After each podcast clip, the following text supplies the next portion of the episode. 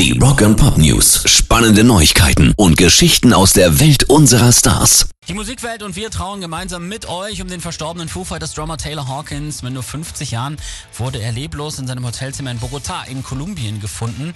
Hier wollten die Foo Fighters ihre Welttournee starten. Und natürlich fragen sich alle, wie es zu dem tragischen Tod von Taylor kommen konnte. Die ermittelnden Behörden in Kolumbien haben ja jetzt auch einen toxikologischen Bericht veröffentlicht, in dem eine Blutprobe des 50-Jährigen überprüft wurde. Zehn Substanzen wurden da gefunden, unter anderem Antidepressiva, ein Mittel gegen Angststörungen, aber auch Opioide und THC, also Drogen. Taylor Hawkins hatte auch schon mal sehr prägende Erfahrungen mit Drogen gemacht. 2001 wäre er fast schon an einer Überdosis Heroin gestorben.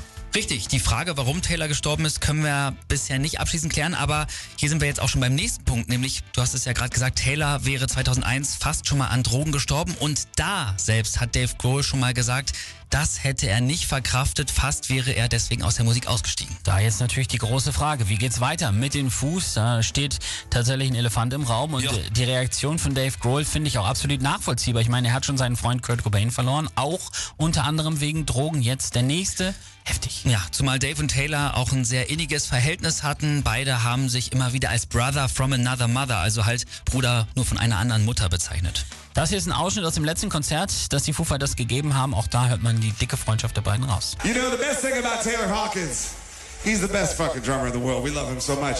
I fucking love Dave Grohl, man.